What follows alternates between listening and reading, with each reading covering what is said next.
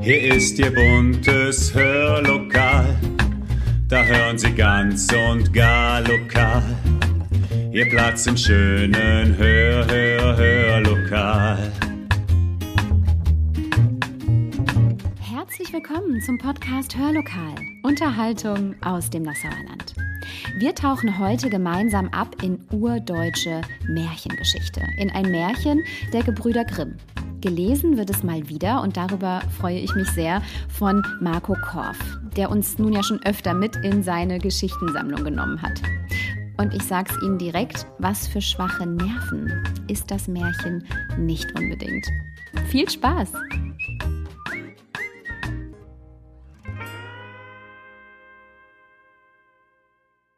Und damit herzlich willkommen zur heutigen Ausgabe des Hörlokals und schön, dass Sie wieder mit dabei sind. Ich habe es eingangs schon gesagt, heute wird es um ein Märchen der Gebrüder Grimm gehen. Ein Märchen, das in vielen verschiedenen Textformen wieder aufgetaucht ist. Denn die Rezeptionsgeschichte des Märchens ist lang. Es inspirierte beispielsweise Heinrich Heine zu Textstellen, die wir in Deutschland ein Wintermärchen wiederfinden. Und seit vielen Jahrzehnten wird es im englischsprachigen deutschsprachigen Raum unter dem Titel The Goose Girl vielfach wiederverwendet.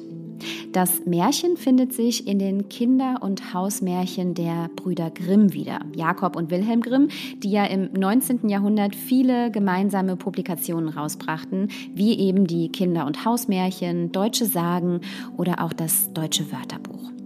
In dem Märchen geht es heute um eine Königstochter, die von ihrer eigenen Magd zur Magd degradiert wird.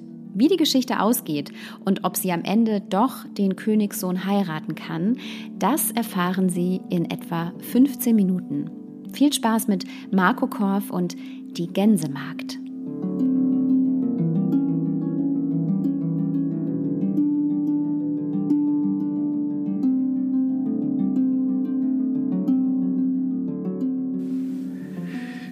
Die Gänsemarkt. Ein Märchen der Gebrüder Grimm. Es lebte einmal eine alte Königin, der war ihr Gemahl schon lange Jahre gestorben, und sie hatte eine schöne Tochter. Wie die erwuchs, wurde sie weit über Feld an einen Königssohn versprochen. Als nun die Zeit kam, wo sie vermählt werden sollte und das Kind in das fremde Reich abreisen musste, packte ihr die Alte gar viel köstliches Gerät und Geschmeide ein, Gold und Silber, Becher und Kleinode, kurz alles, was nur zu einem königlichen Brautschatz gehörte. Denn sie hatte ihr Kind von Herzen lieb. Auch gab sie ihr eine Kammerjungfer bei, welche mitreiten und die Braut in die Hände des Bräutigams überliefern sollte. Und jede bekam ein Pferd zur Reise. Aber das Pferd der Königstochter hieß Falada und konnte sprechen. Wie nun die Abschiedsstunde da war, begab sich die alte Mutter in ihre Schlafkammer, nahm ein Messerlein und schnitt damit in ihre Finger, dass sie bluteten.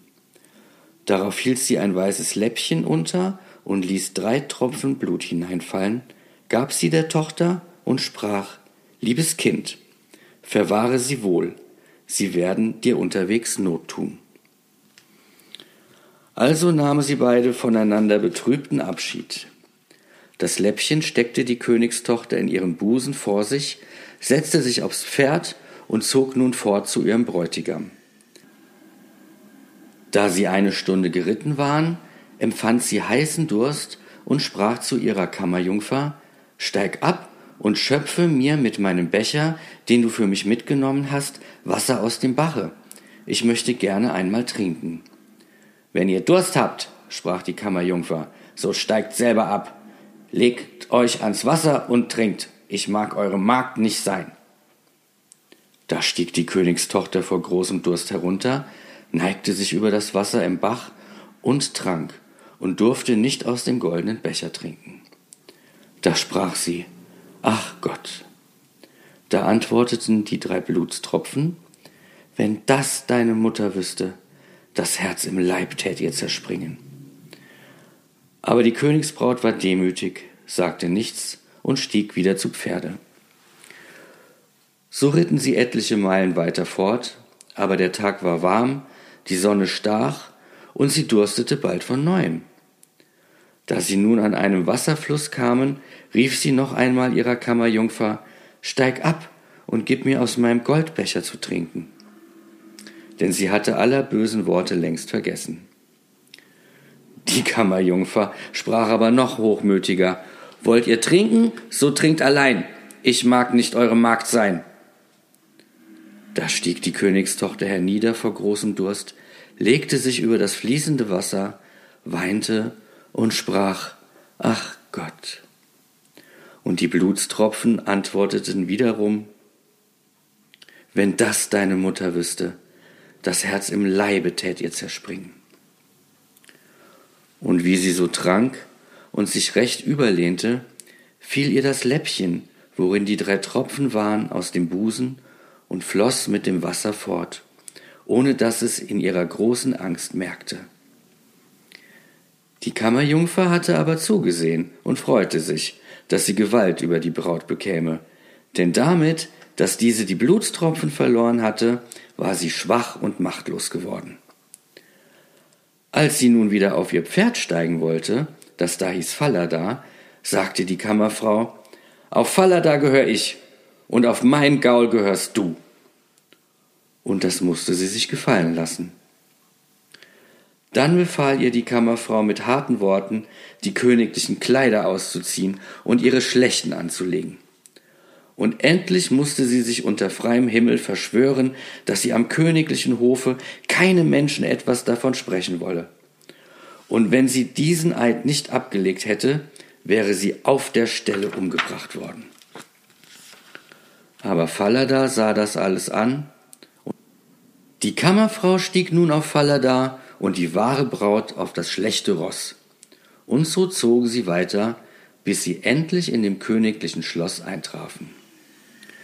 Da war eine große Freude über ihre Ankunft, und der Königssohn sprang ihnen entgegen, hob die Kammerfrau vom Pferde und meinte, sie wäre seine Gemahlin. Sie ward die Treppe hinaufgeführt, die wahre Königstochter aber musste unten stehen bleiben. Da schaute der alte König am Fenster und sah sie im Hof halten und sah, wie sie fein war, zart und gar schön, ging alsbald hin ins königliche Gemach und fragte die Braut nach der, die sie bei sich hätte und da unten im Hofe stände und wer sie wäre. Ah, die habe ich mir unterwegs mitgenommen zur Gesellschaft. Gebt der Magd was zu arbeiten, dass sie nicht müßig rumsteht. Aber der alte König hatte keine Arbeit für sie und wusste nichts, als dass er sagte, da hab ich so einen kleinen Jungen, der hütet die Gänse, dem mag sie helfen. Der Junge hieß Kürtchen. Dem musste die wahre Braut helfen, Gänse hüten.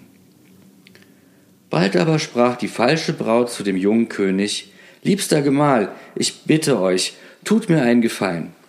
Er antwortete, das will ich gerne tun. Nun, so lass den Schinder rufen und da dem Pferde, worauf ich hergeritten bin, den Hals abhauen, weil es mich unterwegs geärgert hat. Eigentlich aber fürchtete sie, dass das Pferd sprechen möchte, wie sie mit der Königstochter umgegangen war. Nun war das so weit geraten, dass es geschehen und der treue Faller da sterben sollte. Da kam es auch der rechten Königstochter zu Ohr, und sie versprach dem Schinder heimlich ein Stück Geld, das sie ihm bezahlen wolle, wenn er ihr einen kleinen Dienst erweise. In der Stadt war ein großes, finsteres Tor, wo sie abends und morgens mit den Gänsen durch musste. Unter das finstere Tor möchte er dem Faller da seinen Kopf hinnageln, dass sie ihn doch noch mehr als einmal sehen könnte. Also versprach das der Schinderknecht zu tun, hieb den Kopf ab und nagelte ihn unter das finstere Tor fest. Des Morgens früh, da sie und Kürtchen unterm Tor hinaustrieben, sprach sie im Vorbeigehen, O du Fallada, da du hangest. Da antwortete der Kopf, O du Jungferkönigin, da du gangest, wenn das deine Mutter wüsste, ihr Herz tät ihr zerspringen. Da zog sie still weiter zur Stadt hinaus, und sie trieben die Gänse aufs Feld. Und wenn sie auf der Wiese angekommen war, saß sie nieder und machte ihre Haare auf.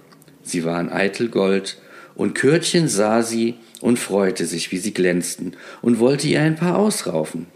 Da sprach sie, Weh, weh, Windchen, nimm Kürtchen sein Hütchen und lassen sich mit jagen, bis ich mich geflochten und geschnatzt und wieder aufgesatzt.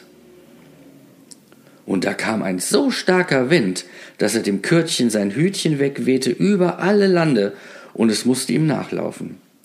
Bis es wiederkam, war sie mit dem Kämmen und dem Aufsetzen fertig, und es konnte keine Haare kriegen. Da war Kürtchen bös und sprach nicht mit ihr.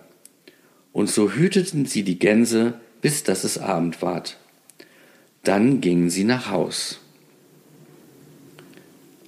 Den andern Morgen, wie sie unter dem finstern Tor hinaustrieben, sprach die Jungfrau, O du Fallada, da du hangest.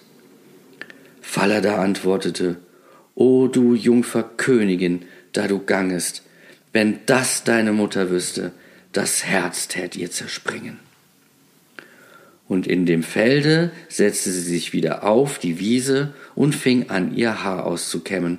Und Kürtchen lief und wollte danach greifen, da sprach sie schnell, Weh, weh, Windchen, nimm Kürtchen sein Hütchen und lassen sich mit jagen, bis ich mich geflochten und geschnatzt und wieder aufgesatzt. Da wehte der Wind und wehte ihm das Hütchen vom Kopf weit weg, das Kürtchen nachlaufen musste und als es wiederkam, hatte sie längst ihr Haar zurecht, und es konnte keins davon erwischen. Und so hüteten sie die Gänse, bis es Abend ward. Abends aber, nachdem sie heimgekommen waren, ging Kürtchen vor den alten König und sagte, mit dem Mädchen will ich nicht länger Gänse hüten. Warum denn? fragte der König. Ei, das ärgert mich den ganzen Tag. Da befahl ihm der alte König zu erzählen, wie es ihm denn mit ihr ginge. Da sagte Kürtchen, Morgens, wenn wir unter dem finstern Tor mit der Herde durchkommen, so ist da ein Gaulskopf an der Wand. Zu dem redet sie, Falla da, da du hangest. Da antwortet der Kopf, O du Königsjungfer, da du gangest, wenn das deine Mutter wüsste, das Herz tät ihr zerspringen. Und so erzählte Kürtchen weiter, was auf der Gänsewiese geschähe und wie es da dem Hut im Winde nachlaufen müsste. Der alte König befahl ihm, den nächsten Tag wieder hinauszutreiben, und er selbst, wie es morgen war, setzte sich hinter das finstere Tor und hörte da, wie sie mit dem Haupte des Fallada sprach. Und dann ging er ihr auch nach in das Feld und barg sich in einem Busch auf der Wiese. Da sah er nun bald mit seinen Augen, wie die Gänsemagd und der Gänsejunge die Herde getrieben brachten, und wie nach einer Weile sie sich setzte und ihre Haare losflocht, die strahlten von Glanz. Gleich sprach sie wieder Weh, weh, Windchen, fass Kürtchen sein Hütchen und lassen mit sich jagen, bis dass ich mit geflochten und geschnatzt und wieder aufgesatzt. Da kam ein Windstoß und fuhr mit Kürtchens Hut weg, dass es weit zu laufen hatte, und die Magd kämmte und flocht ihre Locken still fort, welches der alte König alles beobachtete.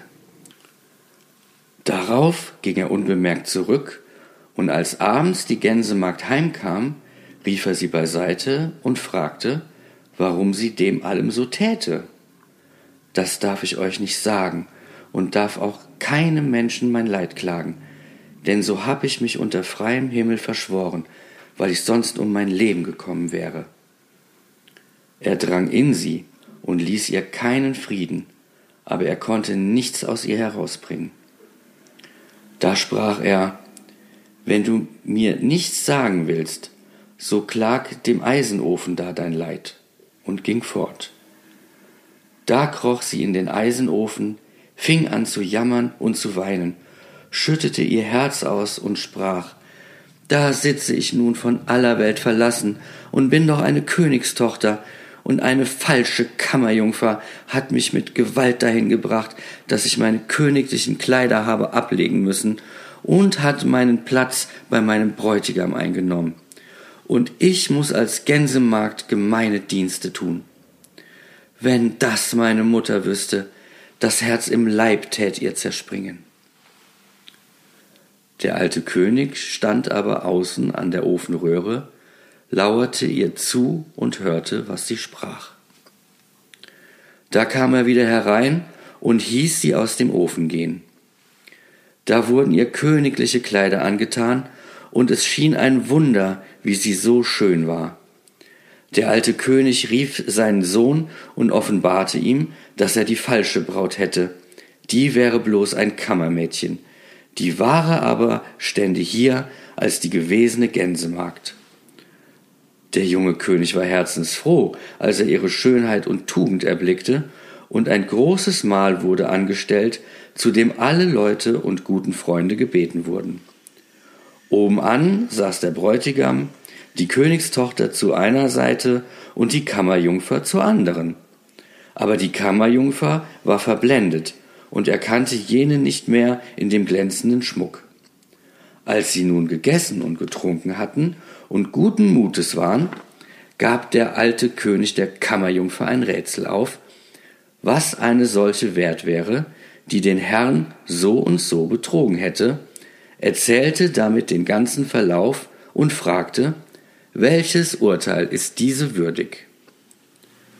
Da sprach die falsche Braut, die ist nichts Besseres wert, als dass sie splitternackt ausgezogen und in ein Fass gesteckt wird, das inwendig mit spitzen Nägeln beschlagen ist. Und zwei weiße Pferde müssen vorgespannt werden, die sie Gasse auf, Gasse ab zu Tode schleifen.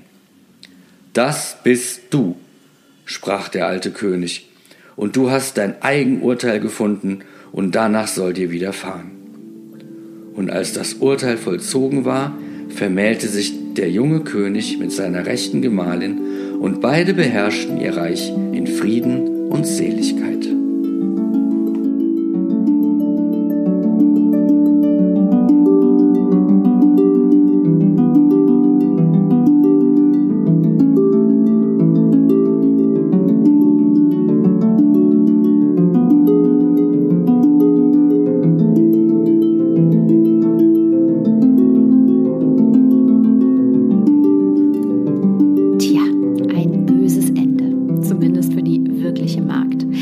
Vorstellbar, dass heute noch solche Märchen Eingang in moderne Kinderbücher finden würden, oder? Aber dieses Märchen ist ja auch nicht unbedingt für heutige Kinderohren bestimmt.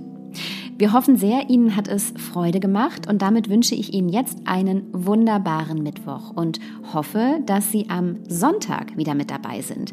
Denn dann wird es um ein ganz aktuelles Thema gehen den Ramadan. Ich habe eine so wundervolle Gesprächspartnerin und freue mich sehr, ganz neue Einblicke in den Fastenmonat der Musliminnen zu bekommen. Lassen Sie sich überraschen. Bis dahin eine gute Woche und machen Sie es gut.